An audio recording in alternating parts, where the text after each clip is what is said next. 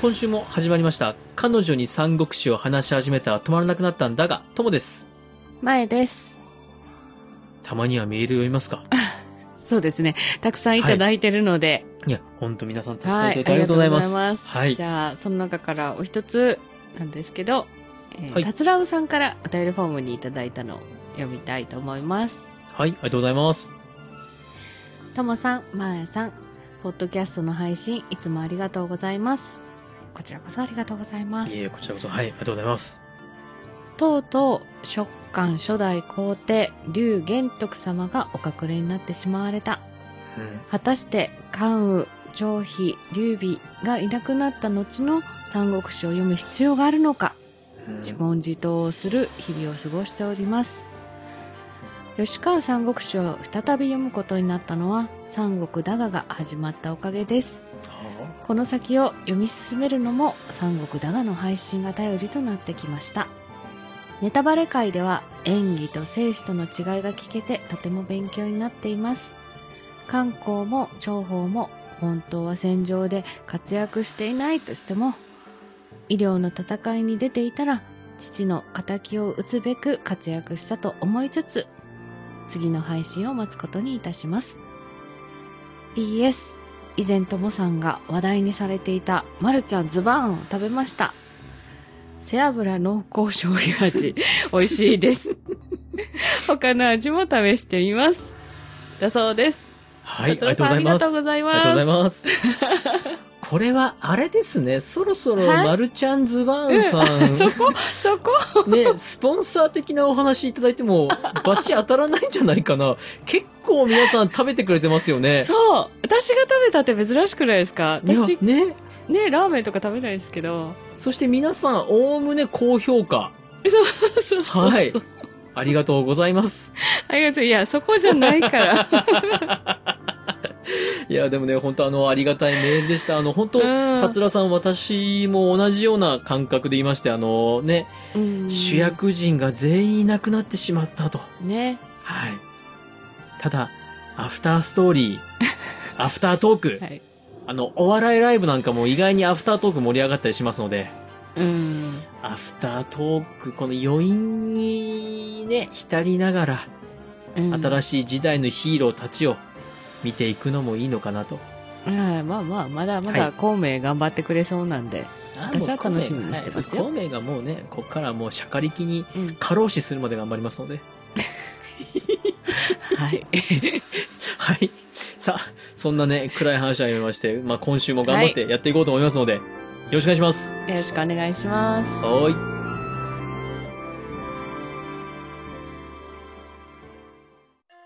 彼女に三国志を話し始めたら止まらなくなったんだが。では、早速、あらすじに入っていきます。はい今回は、剣艦総力、ワイガの水上船、南蛮港の3つに触れていきます。はいえーまず、剣艦総力なんですが、うんえー早速悲しいお知らせです。うん義ではですね、はい宗人と核が死んでしまいます。あ突然。はい、突然です。もう最近あの、名だたる名称がパタパタ死んでいくんですが、うん。えーこの二人もですね、何の前触れもなく死んでしまいます。ああもうもうはい。っていうぐらい核出てきましたけどね、ね。うん。その出てきた核もついに、そしてそう宗人もついに死んでしまうんですが、そこにですね、はい。呉と蜀の同盟の知らせが届くんです。うんもう宗妃は怒ります。うんこりゃ一挙に呉を攻めてやろうとなるんですけども、うん皆に止められます。呉を攻めるためには、うん水軍が必要となりまして、うんよし、じゃあ船を作ることにしようと。ただ、通常の船を増やすだけではなく、うん義はですね、今までにない大戦艦を作りまして、うんその大戦艦を含めた大戦団で一挙に呉へと攻めかかります。うん呉は慌てます。そして、蜀と呉が同盟を結んだことが原因で攻められてるんだから、うんとりあえず蜀には援軍を頼もうと。で、孫権はですね、ああ、もう攻めてきた。ああ、もうリクソンだ。リクソンしかいないと。リクソン助けてとリクソンを呼ぼうとするんですけども、はい。ここで、女性という武将が自ら名乗り出まして、うんいやいや、リクソンだけじゃないと。後には私もいますし、他にも名当たる将がいますよということで、自ら名乗り出て、総大将として防衛に当たります。うん。ただですね、この女性が戦場に向かうと、常に反抗的な男がいるんですよ。うん。それは、孫権の甥いにあたる孫将という男でした。孫将。女性はですね、敵の義軍が川を渡ってきたタイミング、うん。川のこちら側を固く守るっていう方針なんですけれども、うん。孫将は、いやいやいやいや、川を渡って向こう岸に攻め込もうとうん。主張しまして、全然こう、二人相入れない意見なんですよ。うん。孫将としてはもう女性のこと腰抜け呼ばわりするし、うん。女性としてはいやいやそんな勝手なことはするなと。うん。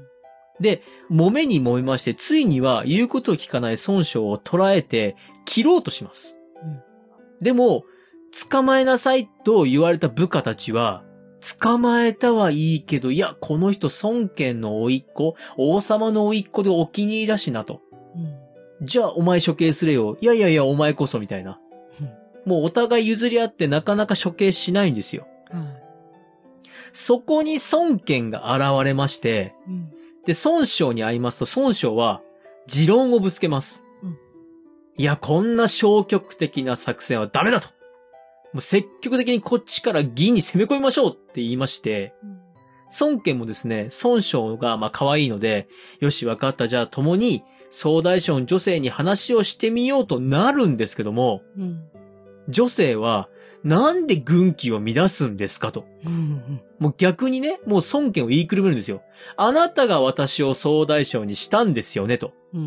もう孫権としては、まあまあまあまあ、まあまあまあまあしか言えないんですよ。うん。で、次が、ワイガの水上戦なんですけども、はい。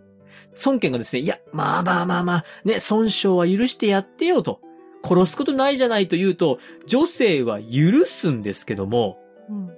孫将はそこで、総大将の腰抜けな作戦には従わんと、もう許してもらったのにでかいことを言うんですよ。うん。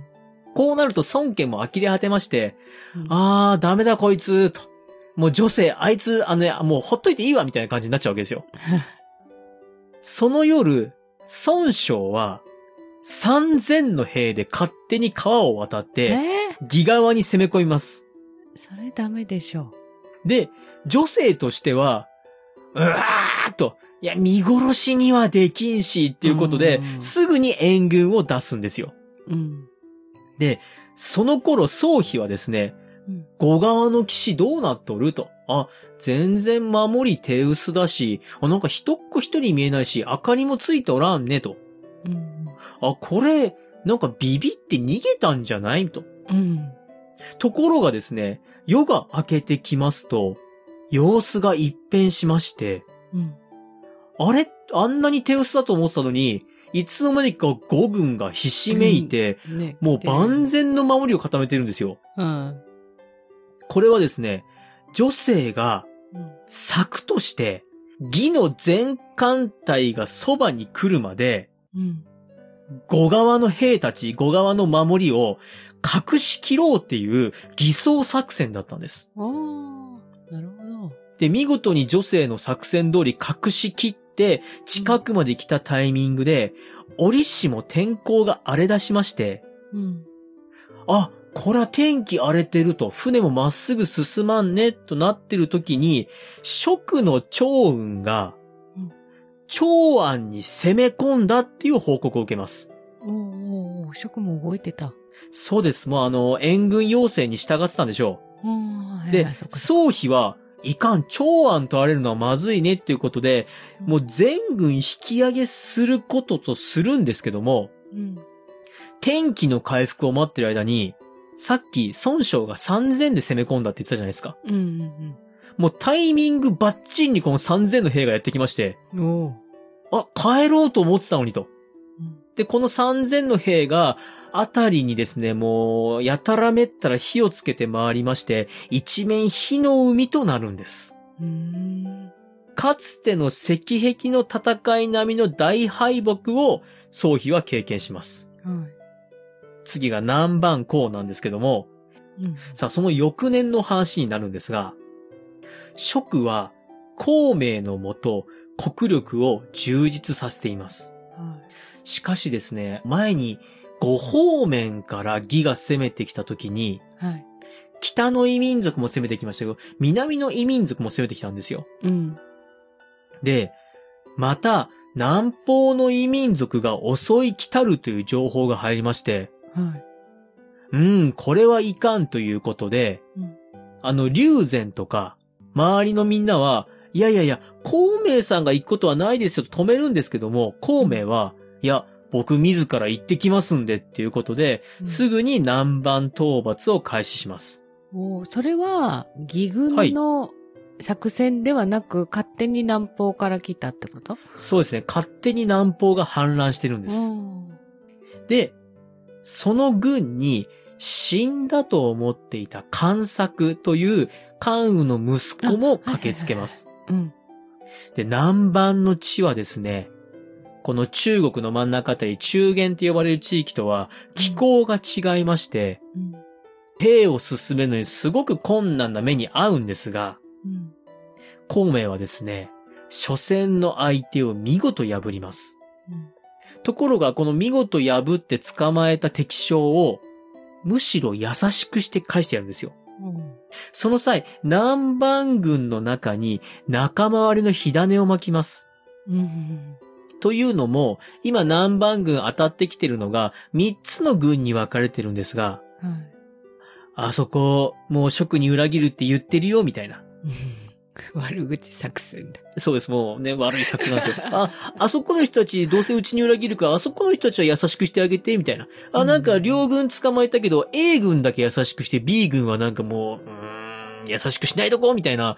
そういうなんか、まあ、小賢しい作戦をするんですよ、孔明。あ結果ですね、あ。うん。この作戦で疑心暗鬼になった南蛮軍はですね、見事に空中分解しまして、孔明はやすやすと勝利してさらに南へと進みます。うーん。結構進軍してくんですね。はい。えー、本日のあらすじは以上です。はーい。南蛮。日本でいう南蛮はオランダですけど、あれですね。うんうん東南アジアぐらいでしたね。そうですね。ははいい。中国の南の方から東南アジアの方にかけて向かっていきます。うーん。はい。では読んでおきます。ほーい。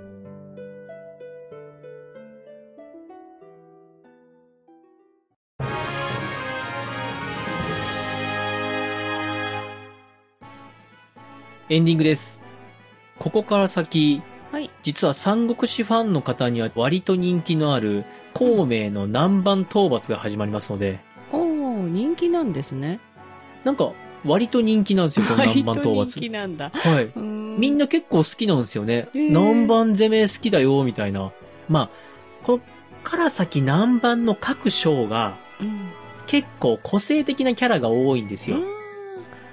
なので人気があるのかなと。あの、不思議な名前の人たちってこの南蛮の人たちなんだ。そうです、そうです。あのーちょっと今までの並びとは違う難しい感じだったり、読みが面白い感じの方がたくさん出てくるので、当て字っぽい。ぜひ楽しみにしてください。ではメールアドレスお願いします。はい。皆さんからのご意見ご感想お待ちしております。Gmail です。数字で359、アルファベットで DAGA、三国だが、アットマーク Gmail.com。エピソードの概要欄にお名前だけで送れるメールフォームもございます。Twitter をされている方は DM でも結構です。